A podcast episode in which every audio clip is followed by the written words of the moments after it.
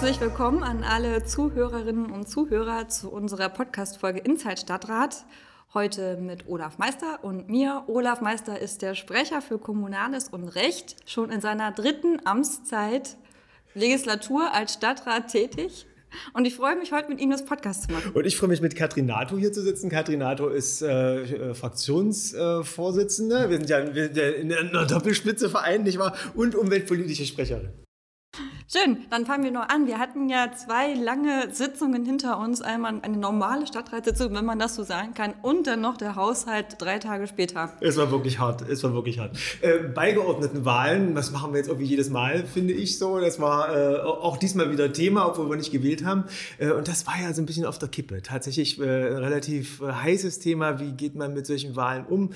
Und jetzt waren noch äh, im Stadtrat so erhebliche Bedenken entstanden, ist das Bewerbertableau Tableau, was wir haben äh, bei den Sozialbeigeordneten, ist das ausreichend, ja oder nein? Und da gab es erhebliche Bedenken. Und da hat der Stadtrat sich jetzt in letzter Konsequenz entschlossen, wir brechen ab und machen neu. Es gab schon einigen Widerstand aus anderen Fraktionen, aber am Ende war es doch die Mehrheit, die gesagt hat, nee, so richtig cool finden wir das alle nicht und wir müssen nochmal neu ausschreiben und gucken, wie wir dann auch ausschreiben. Das war ja noch so ein Thema, man die Kriterien ja. ein bisschen anpasst.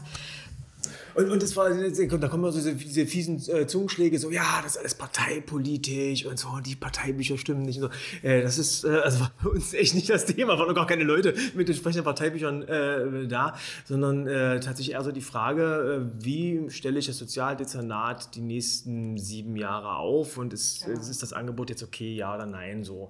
Und da waren wir zu der Auffassung gekommen, nee, so, wir hätten uns da was anderes vorgestellt, das war schon sehr schmal so an der Auswahl.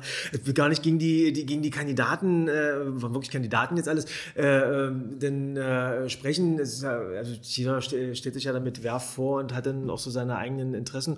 Trotzdem muss man ja als politische Fraktion eben seine Punkte machen und muss sich fragen, ist es, so stellen wir uns, ist das okay so? Wollen wir in diese Richtung gehen? Das fanden wir war nicht der Fall. So, und deswegen Neuausschreibung. Und da waren jetzt die anderen uns dann am Ende noch gefolgt. Das war ja zeitweise sah es nicht so aus. Ganz spontan, also oder für uns ganz spontan, ja. so, so, wirkte es. Aber ich bin froh, dass es so, äh, so gelaufen ist und jetzt müssen wir mal gut aufpassen, was kommt im Januar. Genau. Da wird ja eine Drucksache kommen, dann gucken wir mal.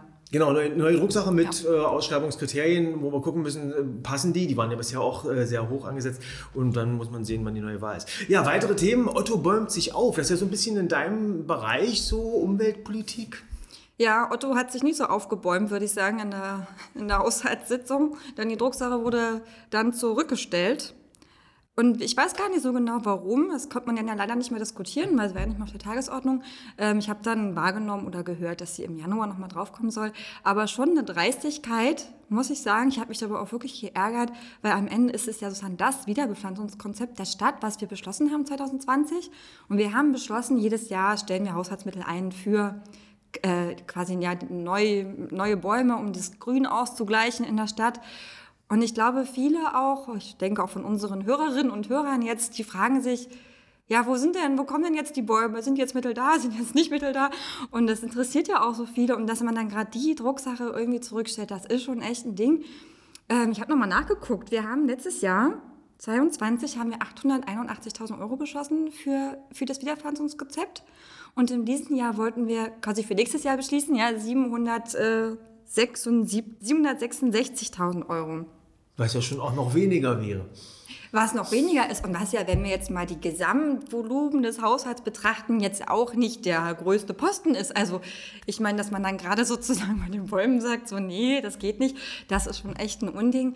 Und wir hatten ähm, im Umweltausschuss auch einen Änderungsantrag beschlossen, weil wir hatten in diesem Passus der Drucksache, das war was, ja, da stand nämlich so eine kleine Notiz drin, dass die Mittel nur freigegeben werden nach Haushaltslage und in Abstimmung mit dem Finanzservice. Also man hätte vielleicht, selbst wenn wir das so beschlossen hätten, hätte man vielleicht sagen können, ach naja, nee, sorry, also es reicht jetzt irgendwie doch nicht mehr für alle Bäume, sondern wir stellen, weiß ich nicht, nur 500.000 Euro ein oder sowas. Und das haben wir geändert im Umweltausschuss und haben diesen Passus rausgenommen, dass diese Mittel wirklich drin sind. Und der kam auch durch, einstimmig, der SDBV hat das dann auch nochmal einstimmig beschlossen. Und dann ist zurückgezogen. Also ähm, das ist schon echt das ist viel. Wir haben ja mal gerechnet, also das, das geht ja um den Ausgleich der Baumverluste von 2011 bis ah, 2019, sowas, ja.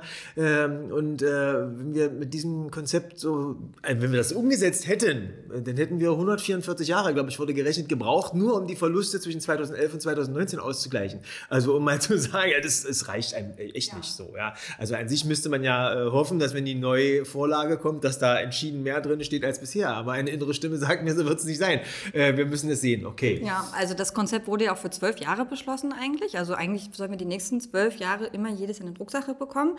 Und dann sind ja auch immer die Standorte eingemalt. Und man hat ja auch im letzten Jahr, muss man mal sagen, hat man ja auch wirklich großflächig auch bepflanzt.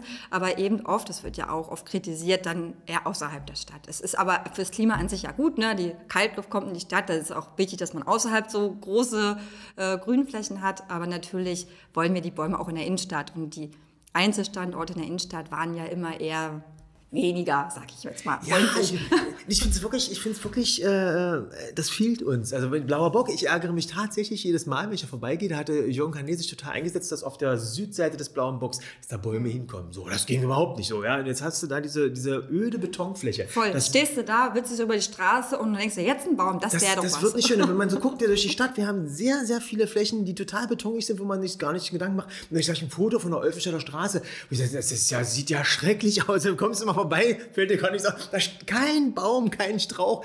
Es muss doch gehen, es muss doch in der Lage sein, da was zu machen. Also das sind ja gar nicht die Zahl der Bäume, sondern tatsächlich, dass, dass du überhaupt an dem Standort einen hast.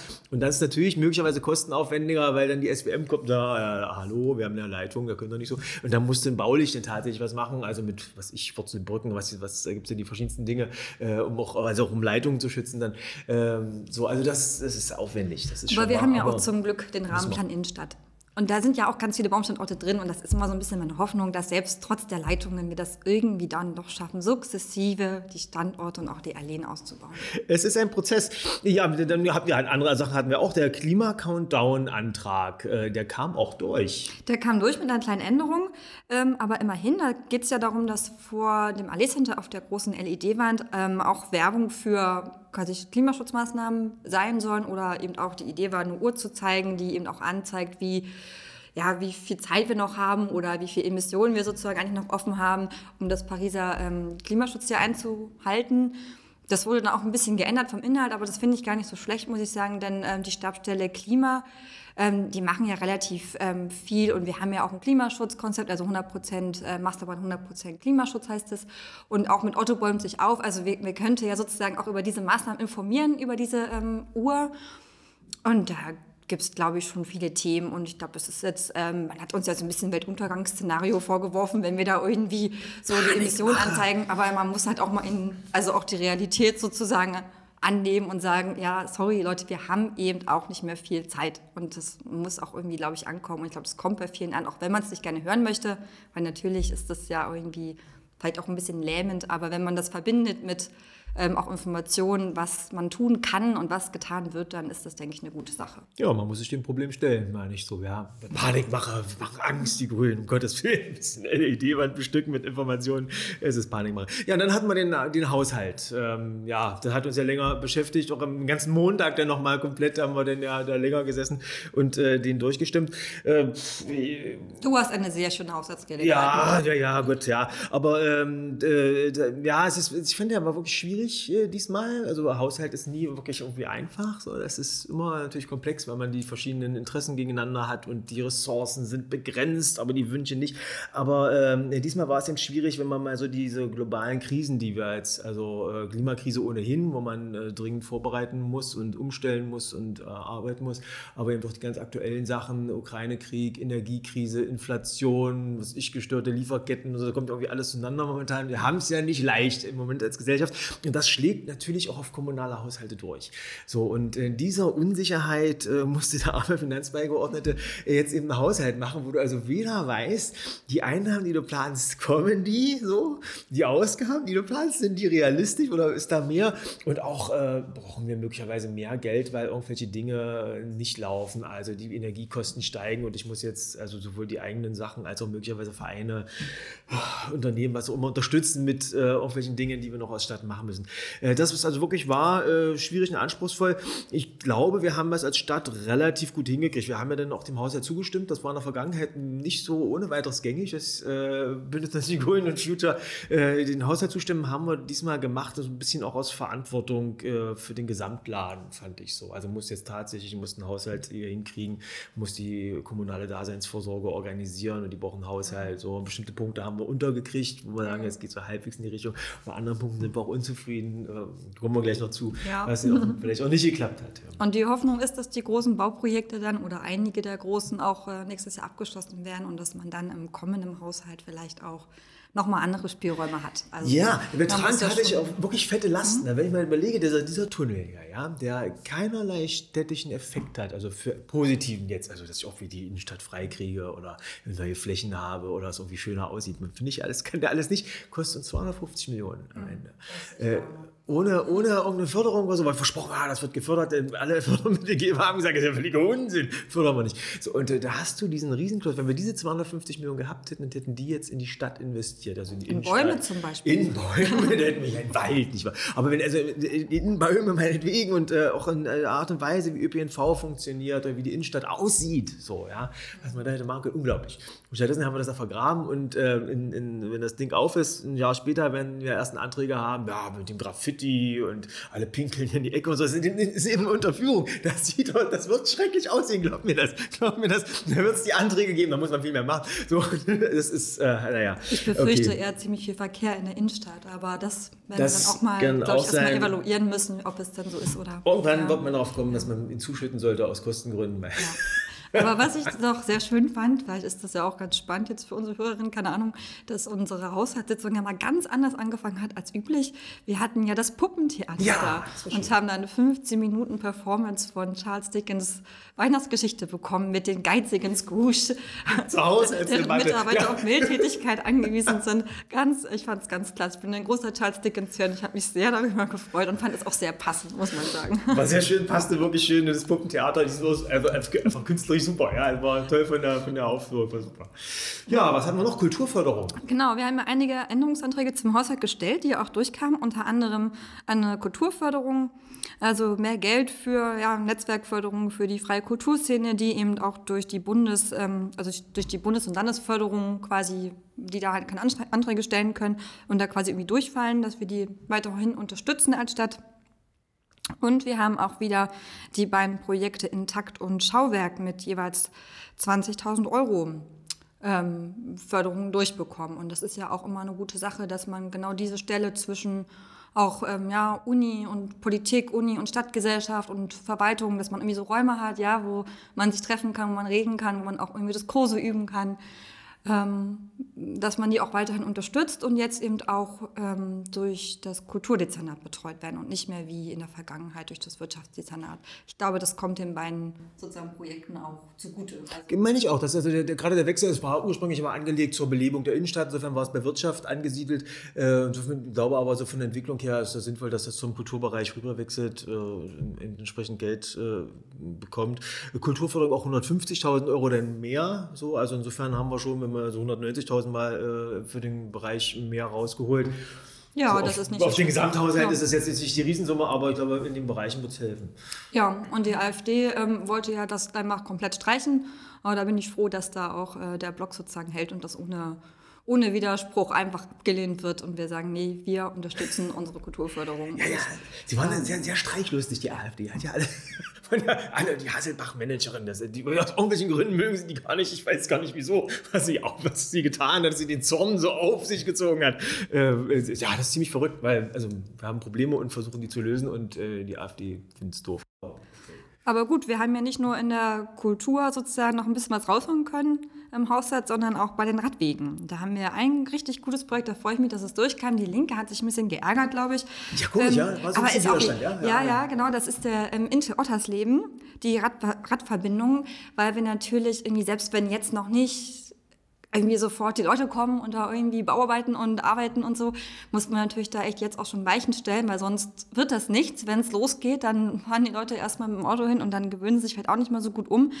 Und wir haben ähm, einen Änderungsantrag gestellt, dass da die Halberstädter Chaussee ertüchtigt wird für den Radverkehr. Und das ist, äh, denke ich, eine gute Sache, weil es gibt ja ähm, eigentlich auch eine gute Verbindung über die Wandslinger Chaussee, aber das ist natürlich eine Landesstraße, da kann man jetzt auch nicht kurzfristig irgendwas machen, da braucht man dann große Planfeststellungsverfahren und so.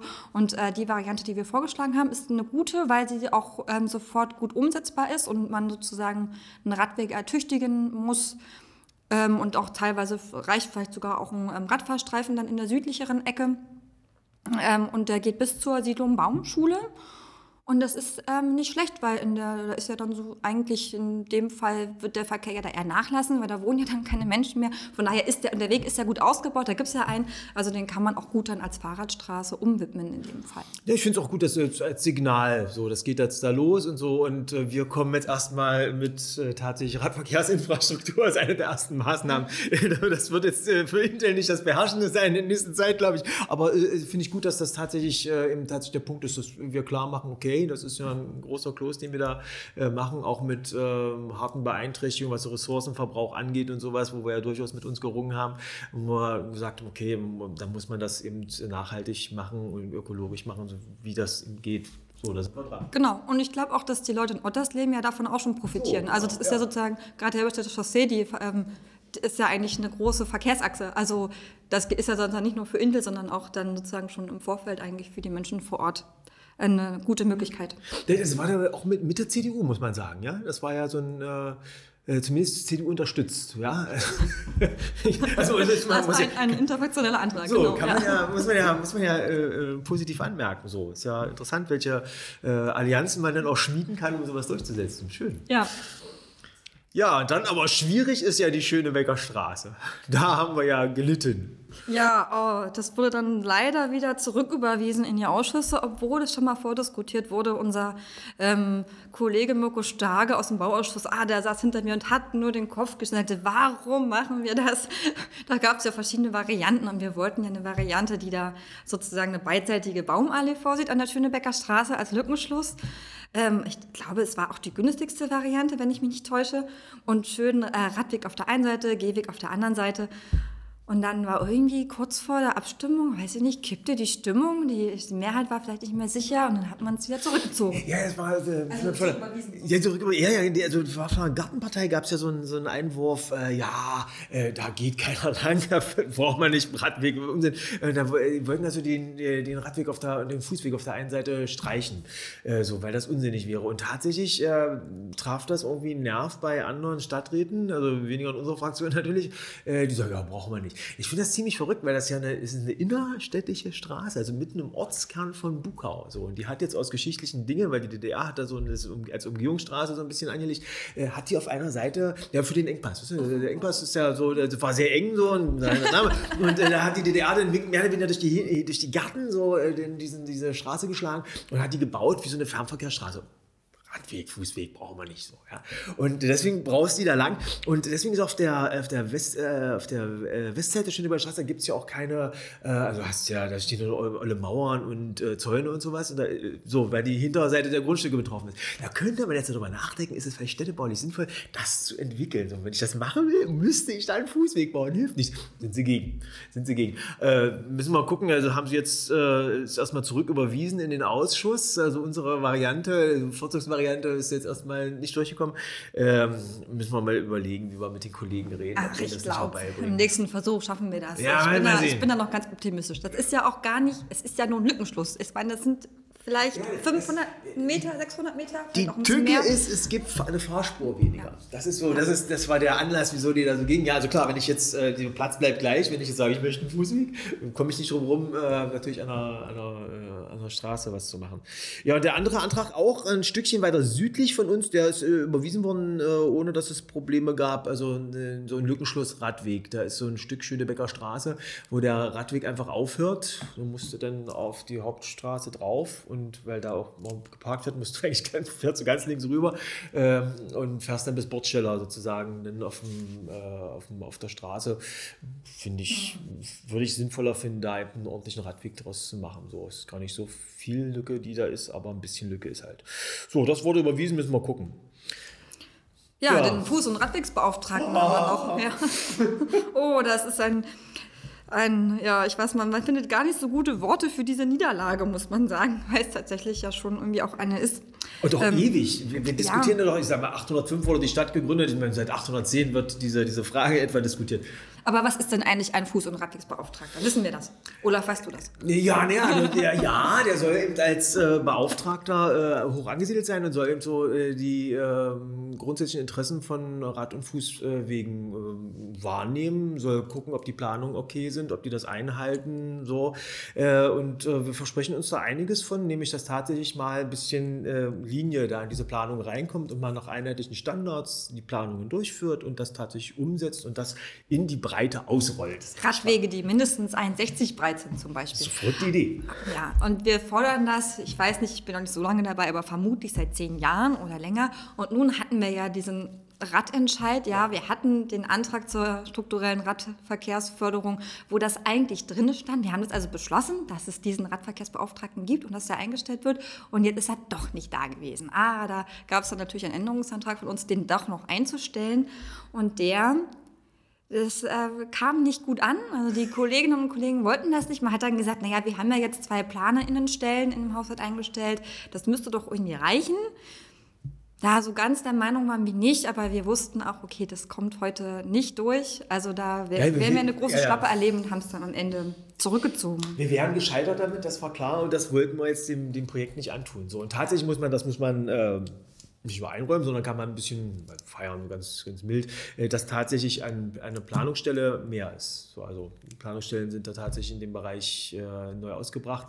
Ähm, also man muss jetzt schon, gucken, was die planen. So, es ist, es, geht, ist ein Schrittchen nach vorn gegangen, das kann man, das kann man sagen, aber bei weitem nicht so weit, wie wir Gut zusammengefasst. Und dann hatten wir noch einen Antrag, die transparenten Stellungnahmen.